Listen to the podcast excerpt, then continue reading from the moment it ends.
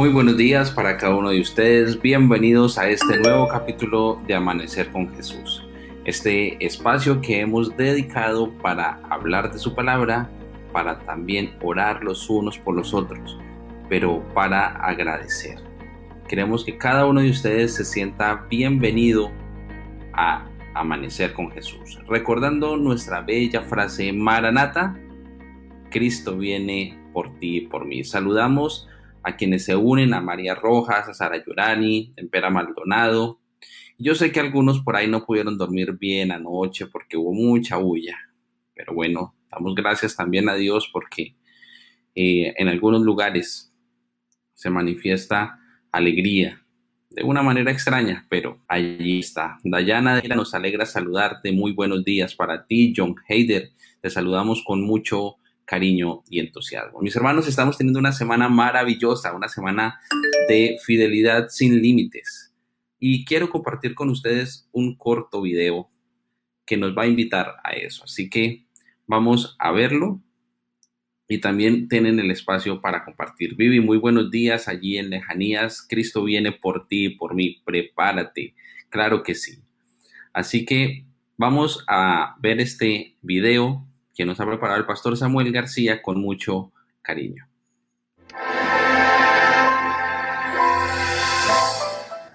El año 2020 ha sido considerado uno de los años más difíciles de toda la historia, catalogado por muchos como el año más difícil de sus vidas. En el año 2020, nuestro mundo se ve envuelto en una terrible pandemia, una pandemia que deja cientos de muertos, familias destrozadas, una pandemia donde vemos escenas desgarradoras, una pandemia donde vemos calles desoladas, empresas cerradas, una pandemia donde nos llevó a refugiarnos y a darnos cuenta qué tan débil somos. Pero en el año 2020 vimos cómo la naturaleza se levanta contra el ser humano y deja a muchos seres humanos sin techo y deja a muchas familias eh, que lo pierden todo. Pero es en el año 2020 donde te puedo decir con certeza y seguridad, donde te puedo hablar con toda la franqueza del mundo, que se ha levantado una generación diferente. Y es una generación, una generación victoriosa. Una generación que puede permanecer en pie. Tú y yo somos parte de esa generación que Dios ha sostenido y que Dios nos ha cuidado. Porque en el año 2020, mientras todo estuvo sin esperanza, en el año 2020, mientras todo se veía derrumbar, sin embargo, tú y yo fuimos cuidados por Dios. Por eso hoy solamente nos queda mirar al cielo y decir gracias. Gracias. Gracias. Gracias. Gracias. Gracias. Por eso, mi querido hermano, mi querido amigo, tú que haces parte de esa generación bendecida, quiero invitarte para que nos unamos. Nos unamos en gratitud a Dios este fin de año. Nos unamos con lo mejor que tenemos, con lo mejor que somos. Y vamos a participar todos de una linda ofrenda de gratitud. En este sobre, que vas a recibir de manera de corazón, vas a poder depositar una ofrenda demostrando a Dios toda la gratitud. ¿Y para qué será utilizada esta ofrenda? El 50% de esta ofrenda será utilizada para que muchas almas conozcan de Dios a través de la emisora de la Unión Colombiana. Se está preparando un mega proyecto para que miles puedan conocer del amor del Señor Jesucristo y tú y yo vamos a ser parte de esa linda bendición. El 40% de esta ofrenda será utilizada para embellecer nuestros templos, para que la casa de ese Dios maravilloso y amante se vea resplandeciente. Así que tú y yo vamos a poder participar también glorificando a Dios por medio de su casa. Y el 10% restante será una bendición para el Casanare, para el Meta, para el Guaviare, para Guainía, para Inírida. ¿Y saben por qué? Porque ese 10% servirá para un proyecto especial de nuestra asociación. Así que vamos todos a participar con alegría y vamos a ser parte de esta linda experiencia de gratitud de una generación vencedora. Dios te bendiga y te guarde.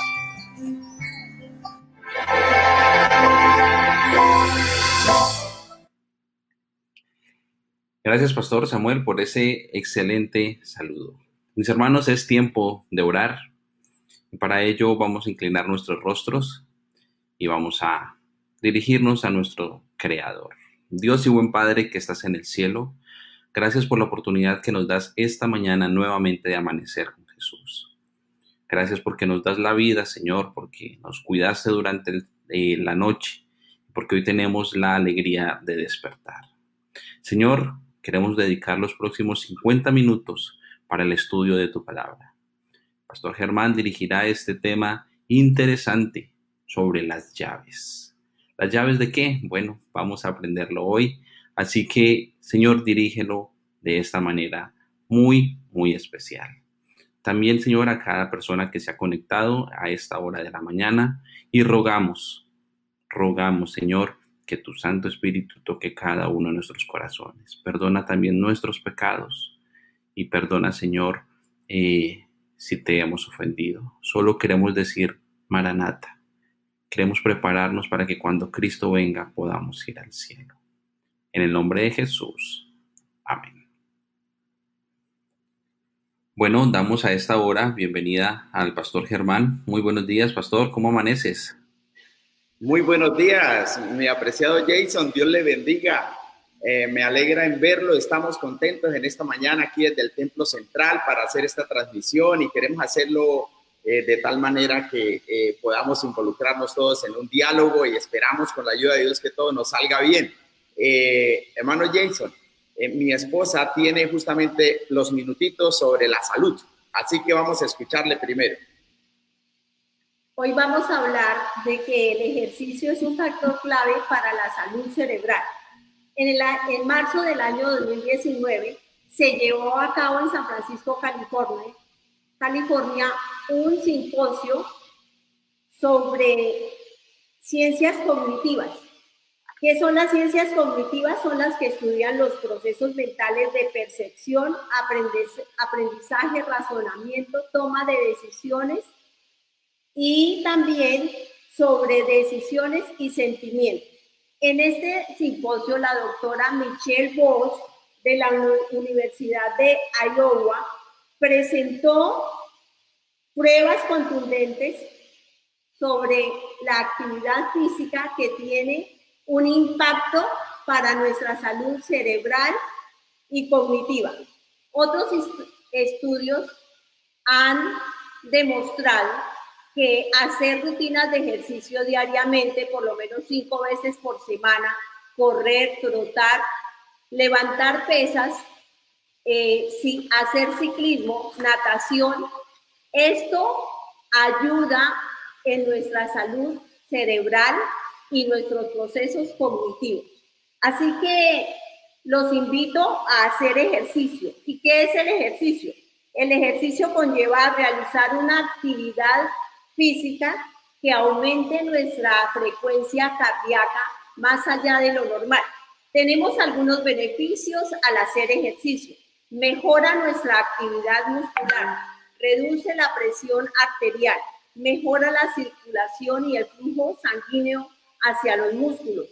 Aumenta la cantidad de glóbulos rojos, así que también aumenta nuestras defensas. Reduce el riesgo de diabetes, de accidente cerebrovascular y de enfermedad cardíaca. Estimula el crecimiento óseo y reduce el riesgo de osteoporosis cuando se hace regularmente. Mejora la calidad del sueño. Aumenta la habilidad del cuerpo para almacenar entre las fibras musculares las moléculas de grasa y carbohidratos. Es posible que cuando usted empiece a hacer el ejercicio se sienta, se sienta agotado, cansado, pero no se desanime, siga adelante. El ejercicio debe ser parte de nuestra vida diaria, no solo para que usted permanezca sano, sino que pueda facilitar el desarrollo de su capacidad cognitiva.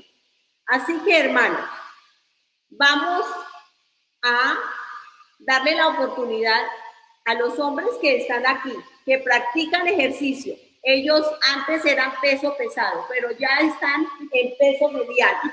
Así que vamos a preguntarle a mi amado los beneficios de hacer ejercicio para él hacer ejercicio, hermanos, me ha traído una muy buena eh, experiencia porque eh, después de que he bajado, rebajado más o menos unos 9 kilos eh, en estos días haciendo ejercicio y, conservando la buena alimentación, me he sentido mucho mejor y los exámenes médicos me están diciendo que lo mejor es hacer ejercicio. A ver,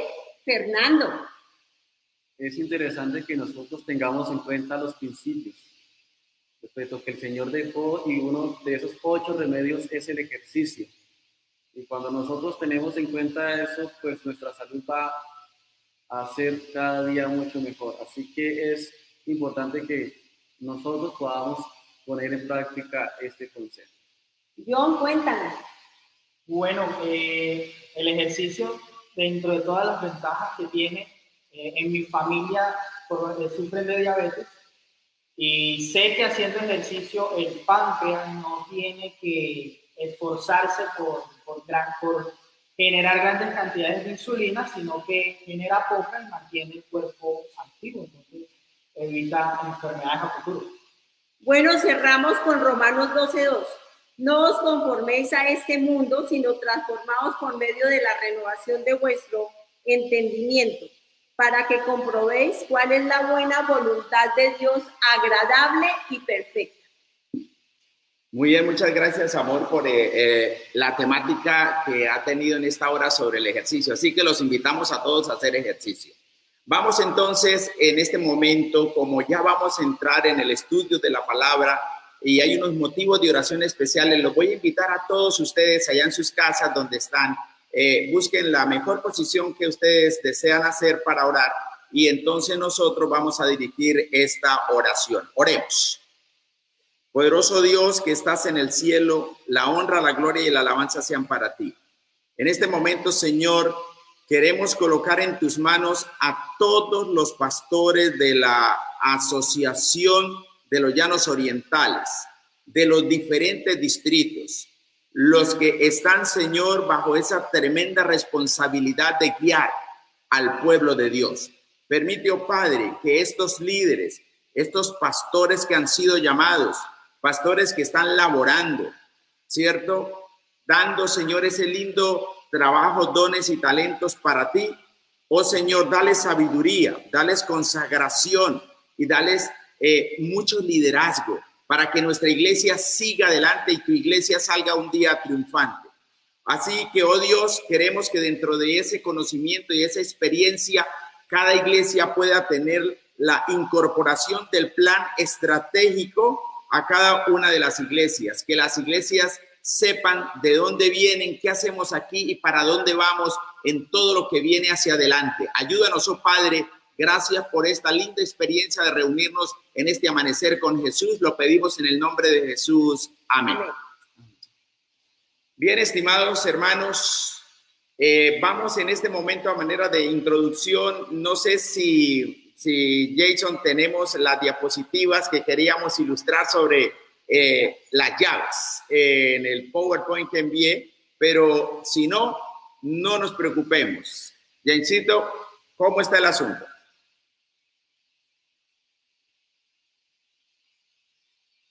Muy bien.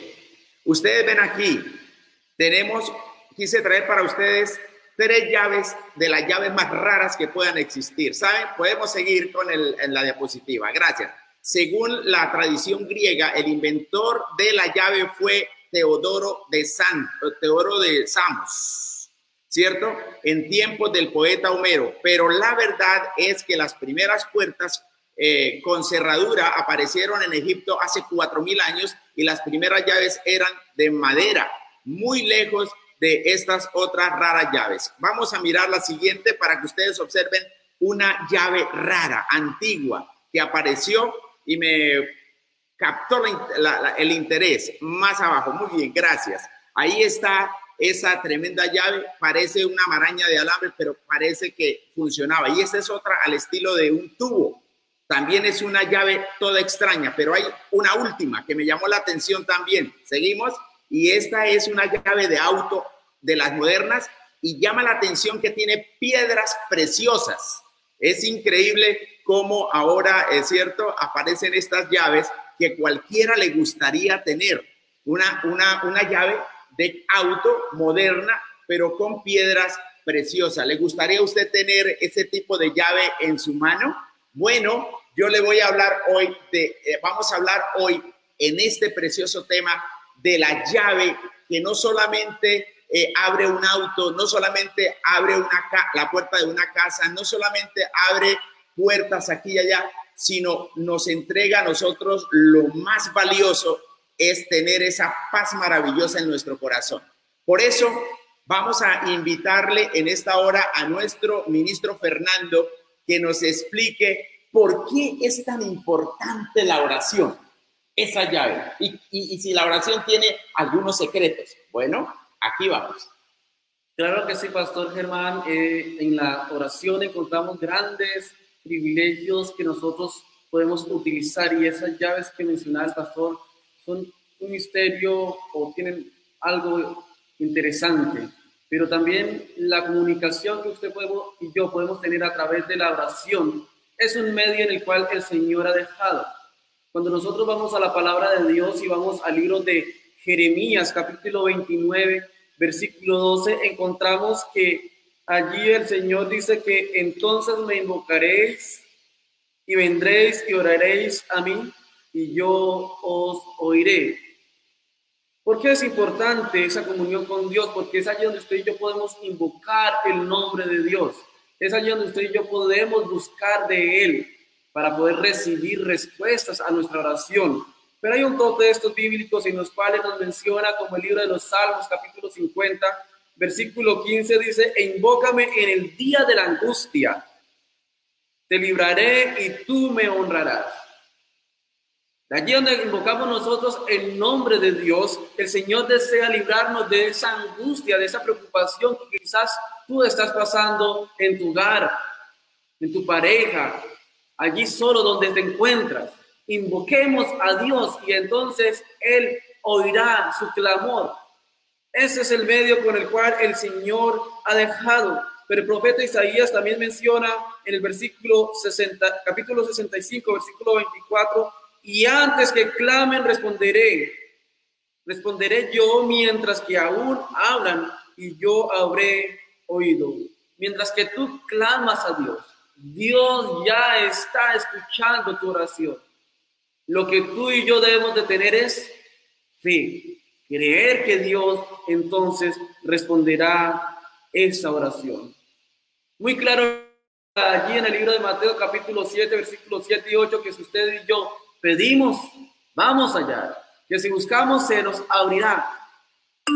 Y entonces aquí encontraremos grandes bendiciones para nuestra vida. Necesitamos es buscar a Dios con fe. Y a través de la naturaleza, Dios nos habla. A través de lo que la revelación nos ha dejado, Dios nos habla. Y es allí donde usted y yo podemos hablar también con Dios. Contarle lo que nos preocupa, porque a través de la influencia que el Espíritu Santo puede hacer en nuestra vida, a través de lo que Dios desea hacer en cada uno de nosotros, podamos entonces nosotros mirar la gran misericordia de Dios. Porque dice el camino a Cristo que orar es el acto de abrir nuestro corazón a Dios. Como un amigo, no es que se necesite esto para que Dios sepa lo que somos, sino a fin de capacitarnos para recibirle. La oración no baja a Dios, a nosotros, antes bien nos eleva a Él. Ese es la importancia de la gran oración que usted y yo hagamos cada día a Dios. Por eso es, mis queridos, que invoquemos a Dios. Pero ¿qué más podemos hacer? Muy Fernando, bien. Fernando, me parece interesante todo lo que estás diciendo, pero entonces a mí me surge una pregunta. ¿Qué nos invita a hacer nosotros, Jesús, cuando lo buscamos a Él a través de la oración? ¿Qué invitación nos hace Bueno, el apóstol Pablo responde, el, el, apóstol Pedro, perdón, responde aquí en primera de Pedro capítulo 5, versículo 7, y él dice, echen toda vuestra ansiedad a quién? A Dios, porque dice que Él tiene cuidado de vosotros. Y es allí donde usted y yo debemos ir a Dios. Esas ansiedades, no sé cuál es la ansiedad que tú estás viviendo hoy o durante este año. Y quizás esta situación que nos ha pasado a nivel mundial te ha provocado una ansiedad que quizás no sabías que tenía. Pero dice el Señor, echen toda vuestra ansiedad sobre Él y Él tendrá cuidado de vosotros. Pero también el libro de Jeremías, capítulo 33, versículo 3, dice, clama a mí y yo te responderé. Y te enseñaré cosas grandes y cosas que tú no conoces. A veces dudamos del poder de Dios. A veces nos limitamos ante los pedidos de Dios. Pero el Señor dice, mire, invóqueme, pídame y yo responderé. Y te enseñaré grandes cosas. Cosas que quizás por tu mente no ha pasado, pero el Señor quiere hacer grandes cosas en tu vida. Segunda de Crónicas capítulo 7, versículo 14, menciona allí, si, mi, si se humillare mi pueblo, sobre el cual mi nombre está invocado, y oraren, buscar en mi rostro, y se convirtiera en sus malos caminos, entonces yo iré desde los cielos y perdonaré sus pecados y sanaré su tierra. Necesitamos humillarnos ante Dios. Necesitamos reconocer que como seres humanos necesitamos de su ayuda. Y la manera en que usted y yo podemos hacerlo es a través de la oración. Es allí donde tú y yo nos podemos desahogar. Es allí donde podemos reconocer nuestra indignidad y el Señor hará grandes cosas en nuestra vida. Cuando Jesús estuvo en esta tierra, enseñó grandes cosas a sus discípulos y una de ellas fue la oración. Les enseñó a presentar a Dios sus necesidades diarias y confiar todos sus afanes, todas sus situaciones en las manos de Dios. Y les dio la seguridad de lo que ellos pidieran, entonces serían escuchadas sus oraciones. Y hoy es la misma promesa Hoy es lo mismo que Dios te dice a ti, confía en Él y Dios responderá sus peticiones. Apreciado Fernando, eh, es interesante ver que es el cielo está disponible, Dios nos escucha, pero hay que tener la llavecita. Sin esa llave nosotros no tenemos o obtenemos esas bendiciones que vienen del cielo. Pero, pero eh, esto tampoco es un asunto de a la ligera. La pregunta es, ¿qué ejemplo nos dio Jesús? Porque el mejor ejemplo es el de Jesús. ¿Qué ejemplo nos dejó de este asunto de la oración? Bueno, Jesús nos deja un gran ejemplo. Y, y siempre cuando hablamos de Jesús o hablamos del el Evangelio, siempre llevamos a Jesús porque es nuestro ejemplo a seguir. Y respecto a la oración, cuando nosotros vamos al libro de Marcos capítulo 1.35, nos menciona que levantándose muy de mañana, aún antes de, la, del aclarecer del día, Jesús buscaba de la presencia de su Padre Celestial para pedir esa fuerza espiritual, para poder tener eh, allí la capacidad de vencer las tentaciones del día. Por eso hay otro texto que usted y yo sabemos y es Mateo 6:33 busquemos primeramente el reino de Dios y su justicia y las demás cosas vendrán por añadidura. Si usted y yo buscamos a Dios en esa oración cada mañana, entonces hallaremos grandes bendiciones para cada uno de nosotros. Pero no solamente Jesús nos da ese ejemplo de buscarlo en la mañana, sino también hay otros textos bíblicos que nos mencionan que Jesús después de que hubo despedido a la multitud dice que se apartó a un lugar a El libro de Lucas también nos menciona que él en la noche buscaba también de la presencia de Dios. Es por eso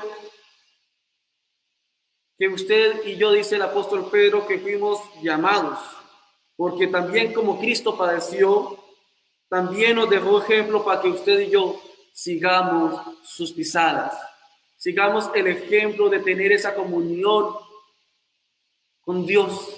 Si lo hizo el Hijo de Dios, ¿cuánto más usted y yo debiéramos tener esa comunión con el cielo? ¿Cuál es la comunión que usted ha tenido hoy a levantarte con Dios a través de la oración?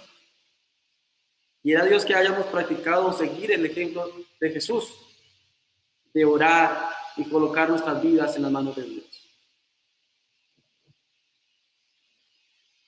Bueno, eh, yo quiero hablarles a ustedes acerca de esas dos claves que hay para, para vencer la tentación. Eh, si nosotros vamos al libro de Mateo capítulo 26, versículo 41, eh, allí nos dice lo siguiente. Velad y orad para que no entréis en tentación. El espíritu a la verdad está dispuesto, pero la carne es débil. Aquí vemos nosotros dos puntos interesantes o las dos claves principales para poder vencer la tentación. Y la primera de ellas es una oración eh, incesante. Todo el tiempo hay que estar orando. Si nosotros eh, dejamos de comunicarnos con aquel que nos ayuda a vencer las tentaciones, entonces va a llegar el momento en el que vamos, en el que vamos a caer. Y dice Elena White en el Camino a Cristo que la oración es la llave en la mano de la fe que abre el almacén del cielo que atesora las bendiciones de la omnipotencia para cada uno de nosotros. Y la segunda clave que nosotros vemos es la vigilancia diligente. Nosotros leemos el libro de Santiago, capítulo 4, versículos 7 y 8. Encontramos aquí algo interesante. Santiago, capítulo 4, versículos 7 y 8. Dice lo siguiente.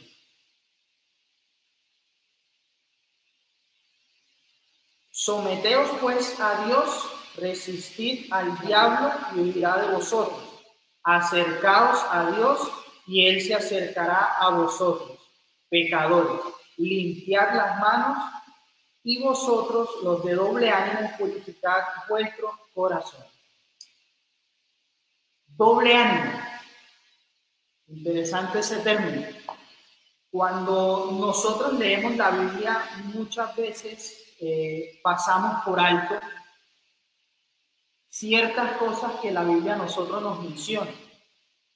Hay que resistir al diablo, hay que huir de la tentación, hay que estar todo el tiempo vigilantes porque Satanás está buscando la forma de atacarnos a nosotros, de hacernos daño de miles de formas. Satanás conoce muy bien nuestras debilidades. Es allí donde la oración nos fortalece a nosotros. La oración nos lleva a nosotros a ser personas vigilantes. La oración nos lleva a nosotros a conectarnos todo el tiempo con Dios y a evitar que la tentación haga mella en nuestras vidas. Muy bien. Eh, ministro John, así como David, ¿cuál debe ser nuestra condición espiritual para que Dios conteste nuestras oraciones?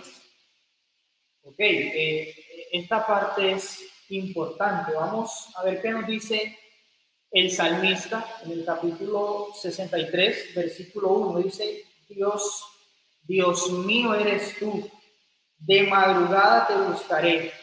Mi alma tiene sed de ti, mi carne te anhela en tierra seca y árida donde no hay agua.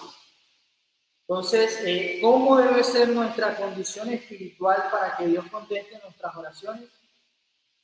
Primero necesitamos reconocer la ayuda y la dependencia de Dios. Nosotros no podemos lograr nada por nuestros propios méritos, no podemos hacer nada por nuestros propios méritos, todo es gracias a Dios. Incluso yo soy un convencido que todo lo que nosotros tenemos, la comida, el vestido, la familia, la casa, el carro, la moto, todo lo debemos nosotros a Dios. Por ende, debemos nosotros siempre tener una dependencia y una necesidad de su ayuda. Ahora, necesitamos tener también un corazón abierto a la influencia del Espíritu Santo. Si nosotros no tenemos un corazón abierto a la influencia del Espíritu Santo, créeme que nada de esto, todo lo que nosotros eh, podamos querer alcanzar en la vida no, no va a tener éxito.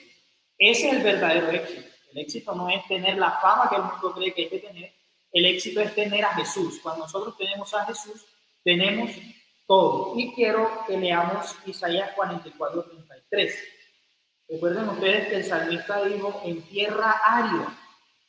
Vamos a ver qué nos dice Isaías 44, 3. Dice lo siguiente, porque yo derramaré aguas sobre el sequedal, ríos sobre la tierra seca. Mi espíritu derramaré sobre tu descendencia y mi bendición sobre tus reinos. Entonces, qué lindo es, es, Dios, ¿no? Cuando Dios no necesita de nuestra fuerza, porque nuestras fuerzas a Dios no le sirven de nada.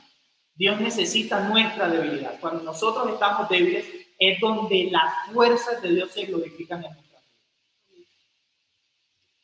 Así que, eh, eh, ministro John, eh, lo que hemos expuesto hasta ahora es que este asunto de la oración tiene su secreto. No es como los, los hechiceros o brujos llaneros. ¿Ustedes no han visto que ellos utilizan oraciones? No, no es así. Pero algunos de nosotros de pronto en nuestro diario vivir, por ejemplo, hacemos una misma oración siempre. O sea, es, es lo mismo que estar orando, ¿cierto? Como, como repitiendo la misma oración pienso que la oración debe ser cumpliendo estas condiciones bonitas, donde uno se, se contricta de corazón, ¿cierto? Se humilla ante el Señor y el Señor eh, eh, ve a la persona que está haciendo la oración de manera sincera. Entonces va, fortaleciendo esa vida, ¿cierto? Esa vida espiritual. Pero ahora, eh, ¿de qué manera? porque hay un problema de rebelión. El, el demonio desde el principio nos colocó en rebelión contra el Dios del cielo esas rebeliones que tenemos nosotros, ¿cómo afectan nuestras oraciones? Las rebeliones que nosotros tenemos contra Dios, ¿cómo afectan nuestras oraciones? Eh, bueno, vamos, vamos primero a, a, ver lo que nos dice a nosotros Proverbios 28, 9. E, e, es un texto que en muchas ocasiones dentro de la iglesia se lee, incluso cuando los predicadores, pastores, eh, diáconos líderes de iglesia predican acerca de la oración, siempre tocan este texto eh, eh, que dice, el que aparta su oído para no oír la ley, entonces su oración también es abominable. Yo cuando leo este texto se me viene siempre a la mente eh, algo que pasó en cierto lugar de acá de Colombia. Fui, a, a, tener unas campañas evangelísticas y ese día el pastor me dice, bueno, vamos a salir temprano el día de mañana porque hay muchas visitas para hacer. Entonces le dice a la esposa delante mío, mi amor, necesitamos que nos haga un desayuno nutritivo y delicioso porque vamos a trabajar duro el día de mañana. Al día siguiente nos despertamos, nos alistamos y cuando nos sentamos en la mesa, era un desayuno nutritivo, pero no era el que quería el pastor. Pero era un desayuno nutritivo, era un desayuno que nos iba a dar fuerza para todo el día. Y él se va para la cocina y le dice a ella, ¿cómo me vas a hacer pasar vergüenza con el ministro? yo me quedé, la esposa se enojó, él oró conmigo en la puerta antes de salir y nos fuimos. Llegamos en la tarde, nos alistamos, nos fuimos a, predicar. En la noche, cuando se acabó todo, regresamos a la casa y él se encierra en el cuarto ministerial a orar a Dios. Y él está de rodillas allí orándole a Dios y la esposa entra por detrás cantándole la siguiente canción. ¿Cómo puedes tú orar a Dios enojado con tu hermano? el pastor se levanta y dice, mi amor, tienes razón, la ley se divide en dos, ama a tu Dios y ama a tu prójimo como a ti Se disculpó con ella y ahora sí oró con ella y Dios escuchó esa oración. Cuando nosotros apartamos nuestro oído de la ley, eh, obviamente nuestra oración no va a ser contestada. Y si seguimos leyendo en el mismo libro, eh, capítulo 15, libro de Proverbios, capítulo 15, versículos 8 y 10, eh, encontraremos que todo lo que estamos hablando es real. Dice así, El sacrificio que ofrecen los malvados es abominable para Jehová. La oración de los rectos es su gozo. Abominable es para Jehová el camino malvado. Él ama al que sigue la justicia. La reconvención es molestia al que deja el camino. El que aborrece la corrección morirá. Pero luego, porque aquí se, se, presenta que nuestro pecado impide que nosotros eh, seamos escuchados por Dios o que nuestras oraciones eh, sean escuchadas por Dios. Pero si nosotros le pedimos a Dios que perdone nuestros pecados, entonces la historia es diferente. Por eso dice el libro de Isaías, capítulo 1, versículos 14. Eh,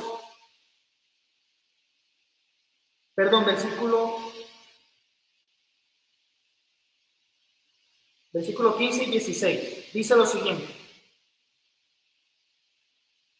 Cuando extendáis vuestras manos,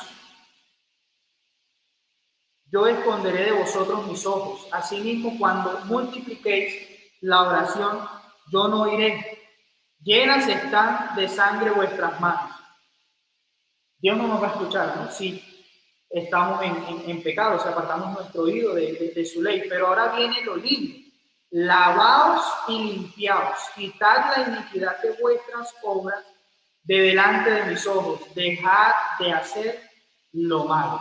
Y entonces dice, venid luego, dice Jehová, y estemos a cuenta, aunque vuestros pecados fueren como la ser eh, como la nieve, serán emblanquecidos. Aunque sean rojos como el carmesí, vendrán a ser como blanca Y allí entonces nuestras oraciones serán requeridas por Sí, eh, realmente eh, el orar no es un asunto mecánico. El orar, hermanos, no es hacer la misma oración todos los días y pretender que esa es una oración. No, pienso que eh, tal como ha sido expuesto por Fernando y por nuestro ministro John, es la oración es un estado espiritual eh, que debe brotar naturalmente del corazón. Por eso quiero decirles a ustedes que eh, una de las cosas que tenemos nosotros frente al caso de la oración es la fe. Es un elemento fundamental, hermanos. Es eh, increíble cómo tal vez nosotros hemos hecho muchas oraciones, pero al mismo tiempo no le ponemos la fe, la fe que se requiere. Por eso usted va, a, encontrar eh, que en Marcos 11:24 dice, eh, creer que lo recibirán y se les concederá. O sea, hay que pedirle a Dios creer que lo recibimos y ¿qué ocurre? El Señor lo concederá. Claro, así como la llave tiene varios eh, picos en nuestra llave común y corriente, aquí también hay unos secretitos para poder abrir ese almacén del cielo, porque Dios está dispuesto, tiene grandes bendiciones. Yo no sé cuántos en este momento en el chat pudieran escribir, eh, por ejemplo, que Dios sí le contestó su, oración, que usted hizo una oración y que realmente la contestó porque usted la hizo con fe. Porque, eh, ¿qué dice eh, Santiago 1.16?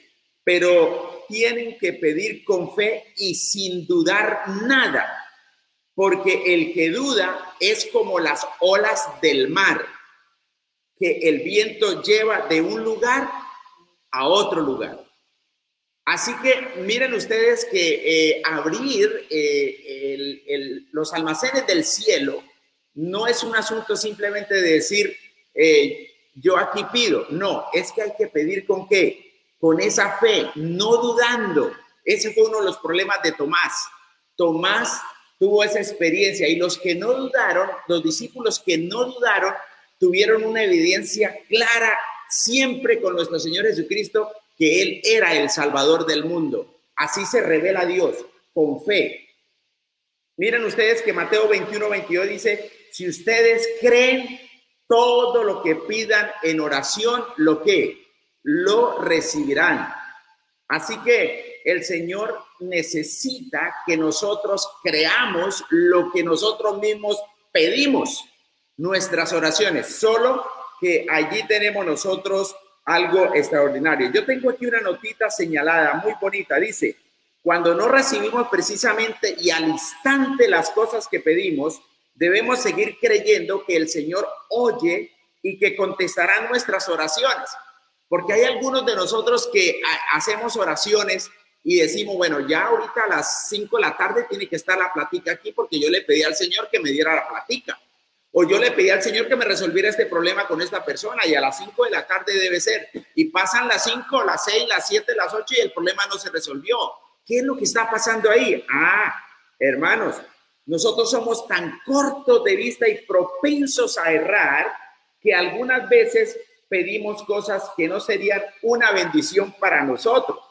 Y nuestro Padre Celestial contesta con amor nuestras oraciones, dándonos aquello que es para nuestro más alto bien, aquello que nosotros mismos desearíamos si alumbrados del saber celestial pudiéramos ver todas las cosas como realmente son.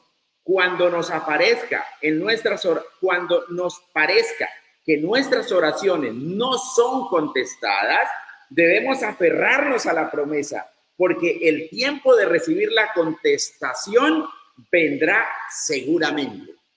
Hermanos, cuando usted ore, créale a Dios, crea en su propia oración, porque usted debe pedir cosas correctas, si es conforme a la voluntad de Dios. Miren que si en humanidad, si en nosotros en humildad y en fe eh, presentamos nuestra necesidad, a, necesidades a Dios, eh, ¿qué promesa nosotros podemos reclamar? Hermanos, la promesa es bonita. Nosotros la encontramos en primera de Juan 5:14 que dice, y esta es la confianza que tenemos en Él. Si pedimos algo según su voluntad, Él nos que nos oye.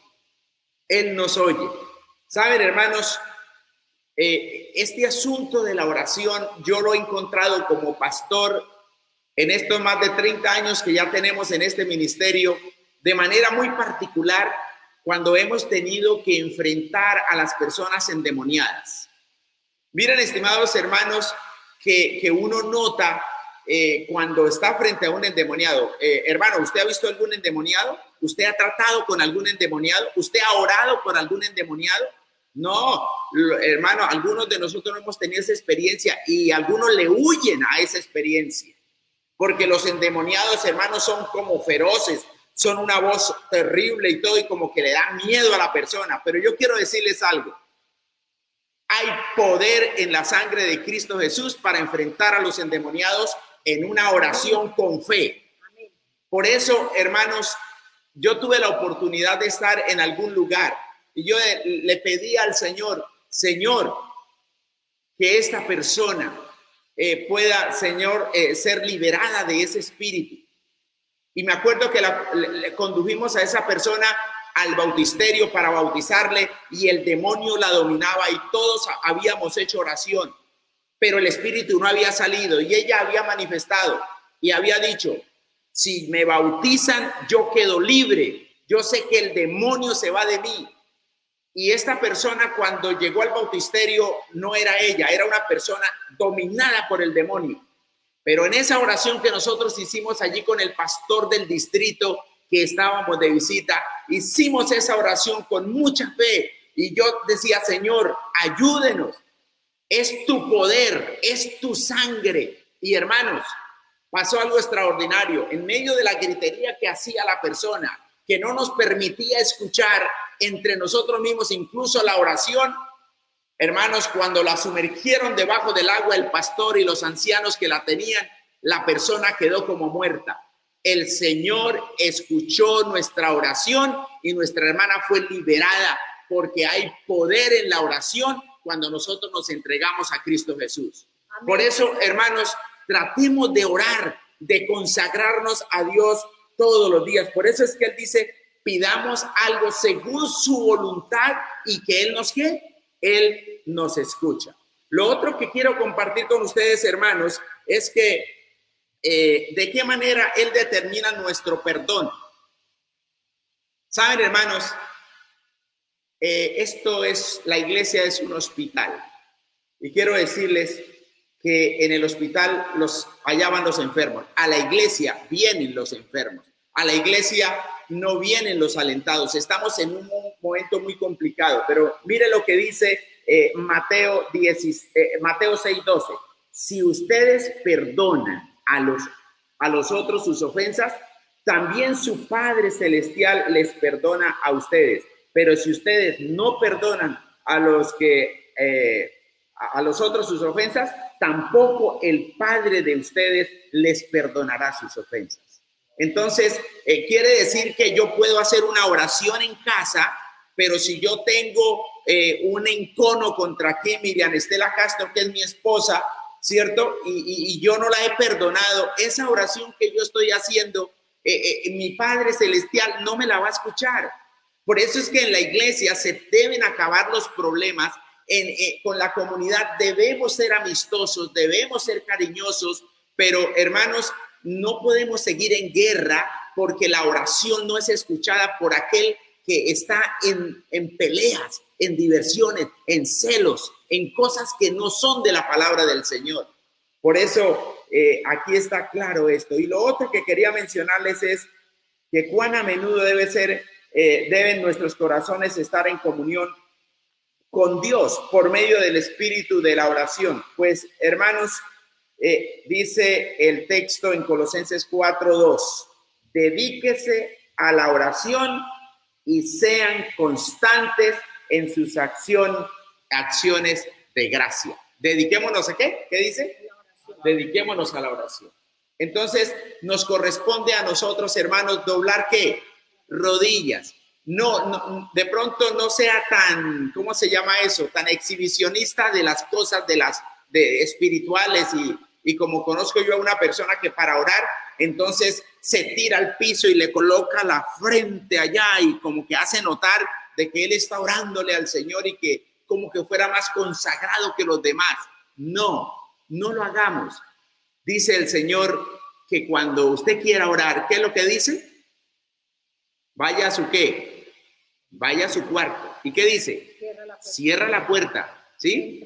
Entra allí y órele al Señor, que el Señor que te ve en secreto te recompensará en qué? En público. Así que para esto se necesita esa disciplina, ese orarle a Dios. Hermanos, yo quisiera que ustedes eh, pudieran experimentar eh, ese don de la oración, porque usted tal vez ora, pero analice si se ha vuelto un orador mecánico un orador donde repite la misma oración cada vez que desayuna, cada vez que almuerza, cada vez que cena. Si hace la misma oración cuando se va a acostar, si hace la misma oración cuando está el enfermo. No, saben hermanos, nosotros debemos orar con el corazón de tal manera que el Señor ha de bendecirnos. Hermanos, el Señor dice, orar sin qué? Orar sin cesar y nuestra vida debe ser un testimonio de oración y de mucho poder. Termino diciéndoles algo. En cierta oportunidad, frente a otro endemoniado, comencé a buscar dos o tres personas para que me ayudaran a orar por ese endemoniado. Ellos ya sabían en la iglesia lo que estaba pasando y saben lo que pasó. Eh, había temor en estos hermanos venir a orar por un endemoniado. Y otra cosa que me ha ocurrido en estos momentos de orar por los endemoniados, hermanos, es que uno siente que la oración de un hermano sacude a, la persona que está endemoniada más como si el espíritu quisiera irse. Pero hay otras oraciones donde no se siente la presencia del Señor, donde ahí no, no hubo ningún movimiento, la persona permanece tranquila y relajada. Por eso yo pienso, hermanos, que el poder de la oración está en la consagración que nosotros hagamos al Todopoderoso. Así que, hermanos, hay poder en la sangre de Jesús. Oremos en todo tiempo, pidámosle a, los necesitados, pidámosle a Dios por las necesidades de toda la iglesia, de nuestros hermanos y seamos realmente felices. Dios permita que su vida espiritual esté llena de mucha oración. Eso abrirá los tesoros del cielo y usted recibirá grandes bendiciones. Así que yo deseo para ustedes lo mejor que el Señor ha de bendecirles.